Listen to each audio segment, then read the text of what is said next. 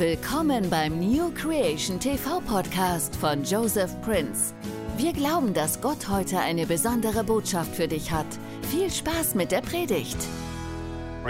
Preist Gott. Legen wir gleich los mit Gottes Wort. Ich möchte noch ein bisschen mehr über die vier Evangelien sprechen. Haben Sie alle die Evangelien gelesen? Okay, einige von Ihnen. Das finde ich sehr ermutigend. Noch einmal, haben Sie die Evangelien gelesen? Ich hatte ja gesagt, wenn Sie sich nicht gut fühlen, wenn Sie niedergeschlagen oder entmutigt sind, dann sind die Evangelien mit die besten Bücher der Bibel, die man aufschlagen sollte, okay? Ich sagte Evangelien, aber natürlich kann man eigentlich nur ein Evangelium auf einmal lesen. Also schlagen Sie die Evangelien auf, wenn Sie entmutigt sind oder sich unwohl oder niedergeschlagen fühlen. Lesen Sie die Evangelien und schauen Sie auf Jesus.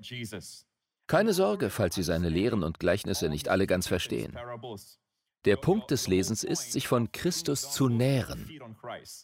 Können Sie da Amen sagen? Ich möchte heute noch mal kurz zusammenfassen, worüber wir letzte Woche gesprochen haben. Deswegen hier noch mal die vier Gesichter im Heiligtum.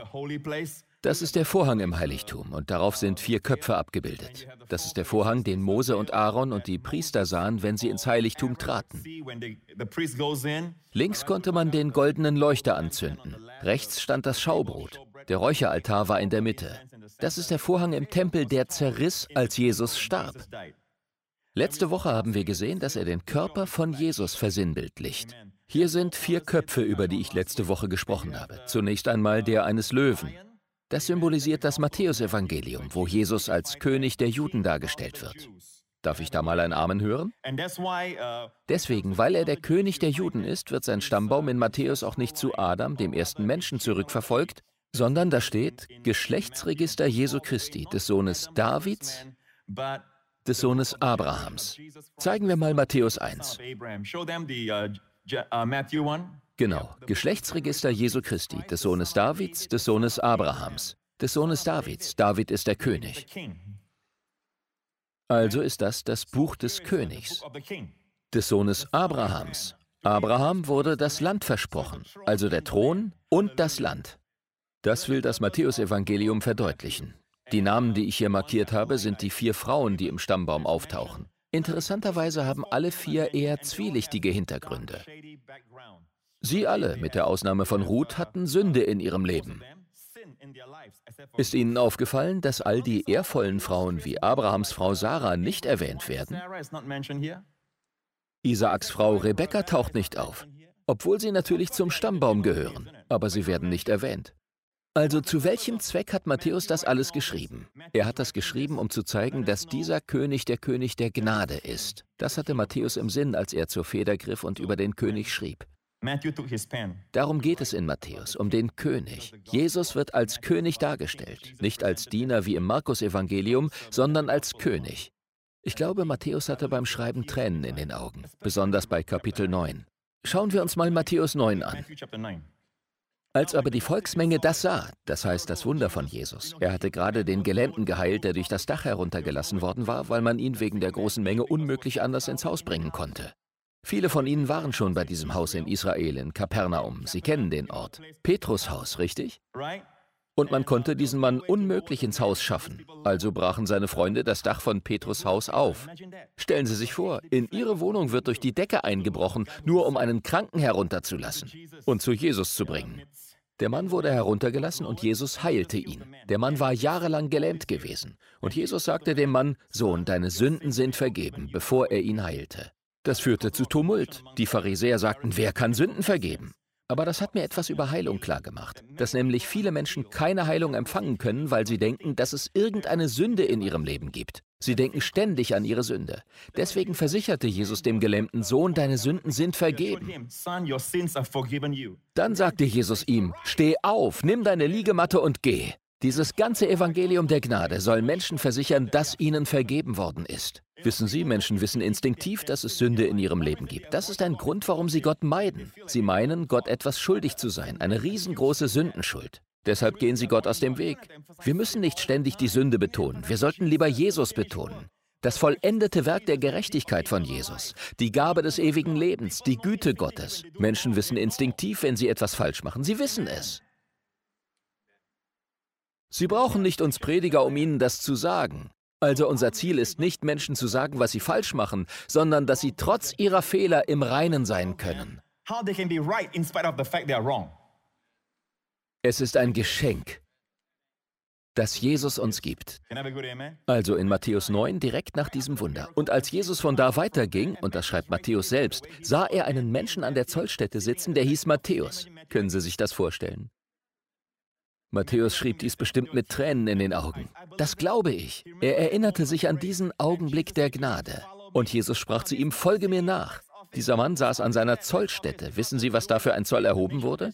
Das war keine Zollstation der jüdischen Nation Israels. Nein, Israel war unter der Herrschaft der Römer. Und die jüdischen Steuereintreiber wurden von ihren Landsleuten als Verräter angesehen. Sie galten nicht mehr als Teil Israels. Sie waren verachtet.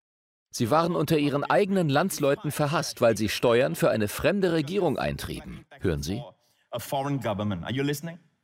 Hier schreibt Matthäus also über sich selbst, wie er war, wie er dem Herrn begegnete, wie er gerettet wurde. Und er sprach zu ihm, folge mir nach. Und er stand auf und folgte ihm nach. Und es geschah, als er in dem Haus zu Tisch saß, da kamen viele Zöllner und Sünder und saßen mit Jesus und seinen Jüngern zu Tisch. Das Haus, in dem sie sich versammelten, war Matthäus eigenes Haus. Denn in einem anderen Evangelium, das über die gleiche Begebenheit berichtet, lesen wir, dass Matthäus Jesus zu sich nach Hause brachte und dort eine Party schmiss. Das findet also in Matthäus Haus statt. Die befreundeten Steuereintreiber von Matthäus kamen auch und Sünder, wozu vermutlich auch Prostituierte und dergleichen gehörten. Sie alle kamen und setzten sich mit Jesus und seinen Jüngern an einen Tisch. Und als die Pharisäer es sahen, sprachen sie zu seinen Jüngern, nicht zu Jesus, sondern zu seinen Jüngern, warum ist euer Meister mit den Zöllnern und Sündern? Jesus aber, als er es hörte, sprach zu ihnen, nicht die Starken brauchen den Arzt, sondern die Kranken. Bitte schreiben Sie das irgendwo auf Ihr Herz. Die Evangelien sind für Menschen, die krank sind.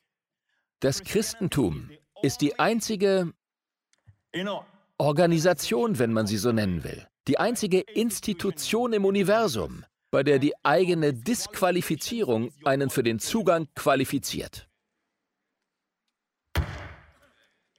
Halleluja. Die einzige. Es ist die einzige, wo man disqualifiziert ist, wenn man durch die Tür kommt und sagt, ich bin okay, mir geht's gut, ich brauche keine Hilfe. Einige sagen, die Kirche sei voller Heuchler. Hey, willkommen. Wir heißen einen weiteren willkommen.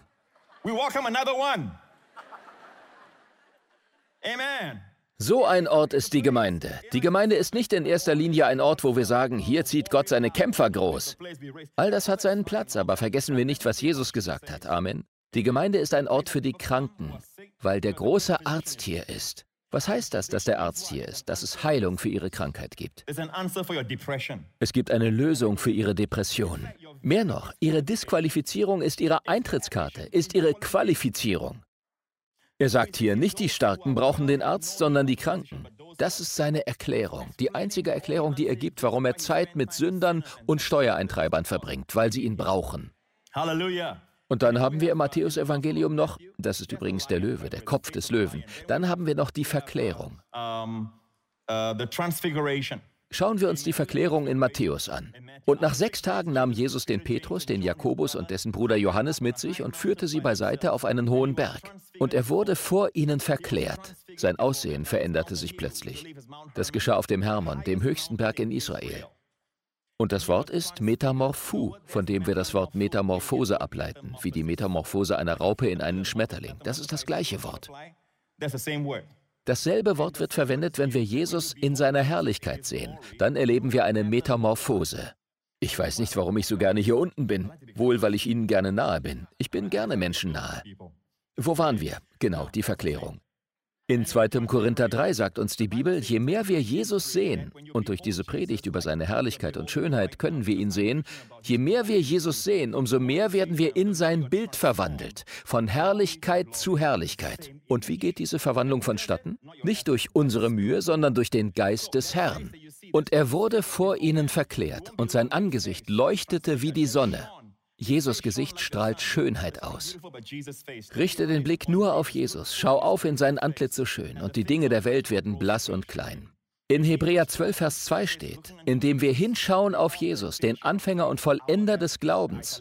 Hinschauen auf Jesus, wenn wir auf Jesus schauen. Übrigens, das griechische Wort für hinschauen in diesem Vers bedeutet, von allem anderen wegschauen, was uns ablenkt, und die Augen fest auf Jesus richten. Das ist das griechische Wort, das hier mit hinschauen übersetzt wird. Von allem wegschauen, was uns ablenkt, selbst von allem weg, was eigentlich nett und gut scheint, und ihn allein zu verherrlichen. Richten Sie Ihre Augen auf ihn. Können Sie da Amen sagen? Wer auf Promis schaut, bleibt gleich. Wer auf Jesus schaut, verändert sich. Man wird verwandelt. In diesem Schauen liegt Kraft. Aber nicht lange später kam Golgatha und da spuckten sie ihm ins Gesicht. Schauen wir uns Matthäus 26 an. Da spuckten sie ihm ins Angesicht. Das waren die Pharisäer und Kaiphas und all die anderen. Sie ließen Jesus fesseln. Aber wir wissen, dass niemand Jesus ohne seine Zustimmung fesseln kann. Als sie ihn im Garten verhaften wollten, da sagten sie, wir suchen Jesus von Nazareth. Er antwortete, ich bin. Das ist der Name Gottes beim brennenden Busch. Erinnern Sie sich? Auf einen Schlag wurden sie alle nach hinten geworfen und fielen zu Boden. Sie alle wurden nach hinten auf den Boden geworfen, steht in der Bibel. Sie lagen flach. Jesus wartete, bis sie sich wieder aufgerappelt hatten und ließ sich verhaften. Er sagte, lasst meine Jünger gehen. Also er gab sich selbst auf. Er wurde nicht wirklich gefangen genommen, er gab sich selbst hin. Und jetzt geschah dieses Schreckliche. Der Himmel schaute herunter. Alle Engel hatten ihre Schwerter bereit. Sie schauten auf den Sohn Gottes und sahen, wie ihm ins Gesicht gespuckt wird und er geschlagen wird. Es waren nicht so viele Jahre her, da brachte David die Bundeslade. Und die Bundeslade symbolisiert Jesus Christus. Unseren Herrn Jesus Christus. Sie ist nur ein Bild. Sie ist nur eine Veranschaulichung. Jesus ist die wahre Bundeslade. Doch als Ussa dieses Symbol, dieses Bild berührte, da starb er. Wie viel mehr sollte jemand sterben, der die eigentliche Wirklichkeit berührt? Aber niemand starb. Warum nicht? Wegen der Gnade. Er hielt sich zurück, weil er sie liebte. Er wurde geschlagen. Da spuckten sie ihm ins Angesicht und schlugen ihn mit Fäusten, andere gaben ihm Backenstreiche. Okay, weiter nach unten. Die Soldaten brachten Jesus ins Prätorium. Dann schauen Sie, Vers 26. Da gab er ihnen den Barabbas frei, Jesus aber ließ er geißeln. In der Bibel steht einfach, dass er gegeißelt wurde, dass Pontius Pilatus ihn geißeln ließ. Aber Geißeln dauerte lange. Erst schlugen sie ihn und nun geißelten sie Jesus auch noch. Da nahmen die Kriegsknechte des Statthalters Jesus in das Prätorium. Und was taten sie dort? Sie rissen ihm die Kleider vom Leib. Wie würden Sie sich nackt vor Fremden vorkommen? Erlauben Sie mir die Frage, wie würden Sie sich nackt vorkommen? Vergessen Sie nicht, er wurde gegeißelt. Und dann auch noch diese Demütigung. Uh. Sie zogen ihn aus. Warum? Why? Weil Gott unsere Eltern Adam und Eva mit seiner Herrlichkeit gekleidet hatte. Aber sie sündigten. Und als sie sündigten, puff, da war die Herrlichkeit weg. Nun, um uns von unserer Nacktheit, unserer Schande zu erlösen, er diese Schande auf sich selbst genommen. Das hat er für uns getan. Zurück zur Verklärung. Und nach sechs Tagen nahm Jesus den Petrus, den Jakobus und dessen Bruder Johannes mit sich und führte sie beiseite auf einen hohen Berg. Und er wurde vor ihnen verklärt und sein Angesicht leuchtete wie die Sonne und seine Kleider wurden weiß wie das Licht. Und siehe, es erschienen ihnen Mose und Elia, die redeten mit ihm. Da begann Petrus und sprach zu Jesus, Herr, es ist gut, dass wir hier sind. Und da beging er einen großen Fehler. Wenn du willst, so lass uns hier drei Hütten bauen. Drei Sukkots, denn es war Laubhüttenfest. Lass uns hier drei Hütten bauen, dir eine und Mose eine und Elia eine. Mose versinnbildlicht das Gesetz, Elia die Propheten. Petrus stellt Jesus auf eine Stufe mit dem Gesetz und den Propheten. Jetzt muss Gott einen Einwand erheben. Es ist eine ernste Angelegenheit, wenn Gott einen Einwand erhebt, wenn er sich meldet. Als er noch redete, siehe, da überschattete sie eine lichte Wolke, die Shekinah. Und siehe, eine Stimme aus der Wolke sprach, Dies ist mein geliebter Sohn, an dem ich wohlgefallen habe. Auf ihn sollt ihr hören. Nicht auf die anderen, auf ihn. Nächster Vers. Als die Jünger das hörten, fielen sie auf ihr Angesicht und fürchteten sich sehr. Mose steht für das Gesetz, Elia für die Propheten. Heute leben wir nicht mehr unter dem Gesetz oder den Propheten. Wir leben unter der Gnade, wo Gott uns sagt, hört auf ihn. Und dann steht hier, als die Jünger das hörten, fielen sie auf ihr Angesicht und fürchteten sich sehr. Sie würden sich genauso fürchten, ich auch. Gott hatte gerade gesprochen. Sie fürchteten sich sehr.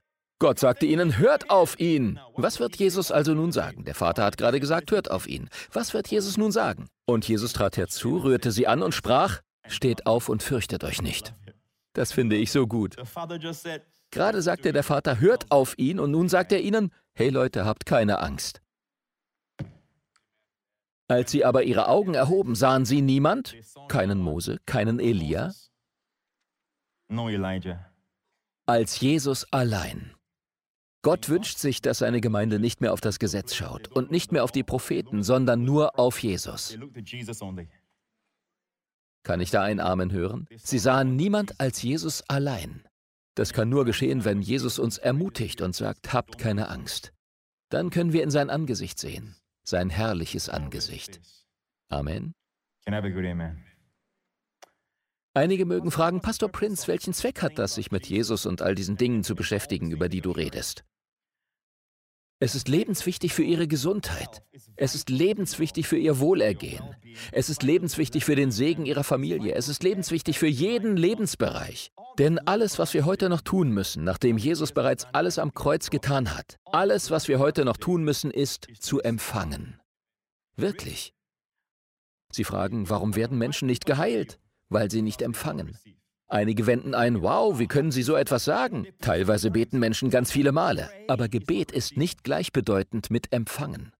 Das ist jetzt nicht bei allen angekommen. Gebet ist wichtig, nichts gegen Gebet. Wir sollten beten. Jesus selbst hat gesagt, alles, was ihr auch immer im Gebet erbittet. Markus 11, Vers 24. Glaubt, dass ihr es empfangt, so wird es euch zuteil werden. Wohlgemerkt, wird es euch zuteil werden, kommt später. Wenn ihr betet, glaubt, dass ihr empfangt. Dann werdet ihr es bekommen. Noch einmal.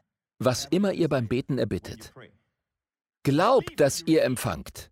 Dann werdet ihr es haben. Viele von uns sagen, erst muss ich es haben, dann glaube ich. Nein. Gottes Weg ist, glaube, dass ihr empfangt, dann bekommt ihr es. Das Problem liegt also bei unserem Empfang. Das ist das Problem, habe ich recht? Ob wir empfangen, steht in direktem Zusammenhang und wie viel wir empfangen, steht in direktem Zusammenhang damit, wie wir den Herrn Jesus sehen. Buchstäblich, wie wir den Herrn Jesus sehen. Ich möchte Ihnen etwas in Markus Kapitel 6 zeigen. Und er zog von dort weg und kam in seine Vaterstadt, das heißt nach Nazareth. Und seine Jünger folgten ihm nach. Viele von ihnen sind schon in Nazareth gewesen. Und als der Sabbat kam, fing er an, in der Synagoge zu lehren. Und viele, die zuhörten, erstaunten und sprachen, woher hat dieser solches? Und was ist das für eine Weisheit, die ihm gegeben ist, dass sogar solche Wundertaten durch seine Hände geschehen? Ist dieser nicht der Zimmermann? Das war die Reaktion seiner Verwandtschaft, mit der er aufgewachsen war. Das hat die Verwandtschaft teilweise so an sich. Verstehen Sie, was ich meine? Manchmal. Jesus selbst hat gesagt, ein Prophet wird überall verehrt, nur nicht in seiner eigenen Heimatstadt. Tendenziell wird man dort mit zynischen Augen angeschaut. Tendenziell sind sie die Letzten, die glauben, dass Gott einen benutzt. Also nahmen sie Anstoß an ihm. Jesus aber sprach zu ihnen, ein Prophet ist nirgends verachtet, außer in seiner Vaterstadt und bei seinen Verwandten und in seinem Haus. Jesus sagt hier also, ein Prophet ist nicht ohne Ehre. Das heißt, ein Prophet hat Ehre. Das sagt Jesus hier. Nur in seiner eigenen Heimat und in seinem eigenen Haus nicht. Also, dass ein Prophet ohne Ehre ist, heißt, dass ein Prophet Ehre hat, nur nicht in seinem eigenen Haus unter seiner Verwandtschaft. Es ist leichter, jemanden von woanders anzunehmen, als jemanden aus den eigenen Reihen. Das sagt Jesus damit. Aber ich weiß, dass Sie das mit mir nicht machen. Ich weiß. Ich weiß. Ich weiß, dass Sie mich alle lieb haben, oder? Und ich habe Sie lieb. Also, Jesus sagte, ein Prophet ist nirgends verachtet, außer in seiner Vaterstadt. Sie respektierten Jesus nicht. Und dann? Und er konnte dort kein Wunder tun, außer dass er wenigen Kranken die Hände auflegte und sie heilte. Am Ende ging ihre Unehre auf ihre Kosten, nicht auf seine. Er ging nämlich zum nächsten Ort, wo die Menschen von ihm empfingen. Aber sie zogen den kürzeren. Nur wenige, wie traurig. Nur wenige Kranke wurden geheilt. Denn es ist wie Elektrizität, die übertragen wird. Wodurch wird sie weitergeleitet? Durch Draht, Kupfer, Metall. Aber nicht durch Gummi. Gummi isoliert. Ähnlich kann Gottes Kraft nicht fließen, wo Unehre herrscht, wo es ein mangelndes Verständnis davon gibt, wer er ist, wo man ihn nur durch menschliche Augen sieht. Deswegen wurden die vier Evangelien geschrieben, damit wir glauben, damit wir Leben haben. Denken Sie ja nicht, wir reden hier nur über Jesus, denn das hat keine Wirkung. Hier gibt es Kraft, die Sie empfangen können. Hören Sie, Leute. Das Ende der vier Evangelien, damit will ich diese Predigt beenden. Das Matthäusevangelium endet mit der Auferstehung, richtig? Es geht stufenweise. Matthäus, Markus, Lukas, Johannes. Das Markus-Evangelium endet nicht bloß mit der Auferstehung, sondern mit der Himmelfahrt. Das ist eine weitere Stufe. Der Herr setzt sich zur Rechten des Vaters im Himmel. So endet Markus. Der Herr wirkte immer noch unter seinen Jüngern, selbst vom Himmel aus. In Lukas gibt es dann noch eine weitere Stufe.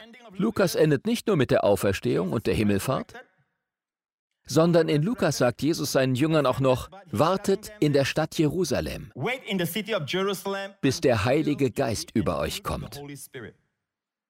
Das sind die letzten paar Verse in Lukas. Was heißt das? Er spielt schon auf den Pfingsttag an. Sehen Sie das? Erst Auferstehung, dann Himmelfahrt und jetzt Pfingsten. Und das Johannesevangelium, womit endet das? Mit dem Jünger Johannes. Wenn ich will, dass er bleibe, bis ich komme, bis ich komme, das greift schon vor zur Entrückung. Also die Evangelien enden stufenweise. Und damit beende ich auch diese Predigt. Preis den Herrn. Loben Sie ihn. Halleluja. Halleluja. Amen. Vielleicht haben Sie noch nie bewusst Ihr Vertrauen auf Christus gesetzt. Es geht nicht darum, einer Religion anzugehören. Es geht nicht darum, einer bestimmten Kirche beizutreten. Es geht um die Frage, sind Sie gerettet? Geht es Ihrer Seele gut? Haben Sie sich in Gottes Hände gelegt? Haben Sie Ihr Vertrauen auf Christus gesetzt? Als Ihren Stellvertreter, der für Ihre Sünden am Kreuz gestorben ist. Er hat Ihre Schande auf sich genommen. Ihm wurden die Kleider entrissen, damit Gott Sie mit der Gerechtigkeit Gottes kleiden kann. Er hat ihre Schande getragen, damit sie seine Herrlichkeit tragen können. Er ist nicht gekommen, um die Gerechten zu rufen, auch nicht die Selbstgerechten. Er ist gekommen, um die Kranken zu rufen. Also, wenn Sie sagen, ich bin ein Sünder, sagt er, kein Problem, ich bin dein Retter. Ich bin der Retter. Ich bin der Freund von Sündern. Ich bin der Retter aller, die eine sündenkranke Seele haben. Kommt zu mir, alle, die ihr schwere Lasten tragt. Ich will euch Ruhe schenken, sagt er. Das sagt er Ihnen gerade jetzt. Wenn Sie sich davon angesprochen fühlen, wo immer Sie sind, setzen Sie Ihr Vertrauen auf Christus. Er ist für Ihre Sünden am Kreuz gestorben und für Ihre Rechtfertigung auferstanden. Sprechen Sie mit mir dieses Gebet, um Ihr Vertrauen auf Christus zu setzen. Himmlischer Vater, ich glaube, dass Jesus Christus der Sohn Gottes ist. Er verließ die Herrlichkeit des Himmels und kam zur Erde, um Mensch zu werden, um für meine Sünden am Kreuz zu sterben. Ich danke dir, Vater, dass er mein Gericht getragen hat. Er hat all meine Schande auf sich genommen. Und er hat meinen Fluch getragen. Heute, aufgrund dessen, was er getan hat, hast du mich in deine Gerechtigkeit gekleidet. Im Austausch für meine Schande hast du mir Herrlichkeit gegeben eine doppelte Herrlichkeit für all meine Schande. Jesus Christus ist mein Herr, mein Gott, mein Retter, mein Erlöser, jetzt und für immer. Danke, Vater. Er ist auferstanden und sitzt heute zu deiner Rechten als mein guter Hirte, als mein hoher Priester. Ich bin gerettet, alle meine Sünden sind vergeben alles, was Jesus ist, wurde auf mich übertragen, von dir, o oh Gott. Danke, Vater Gott, im Namen von Jesus. Und alle Leute sagen Amen. Vielen Dank fürs Zuhören. Wir hoffen, dass diese Predigt dich gesegnet hat. Weitere Inhalte von Joseph Prince findest du auf unserer Website neocreationtv.org/de. Wir wünschen dir Gottes Segen und Gunst und beten, dass du seine Liebe erfährst.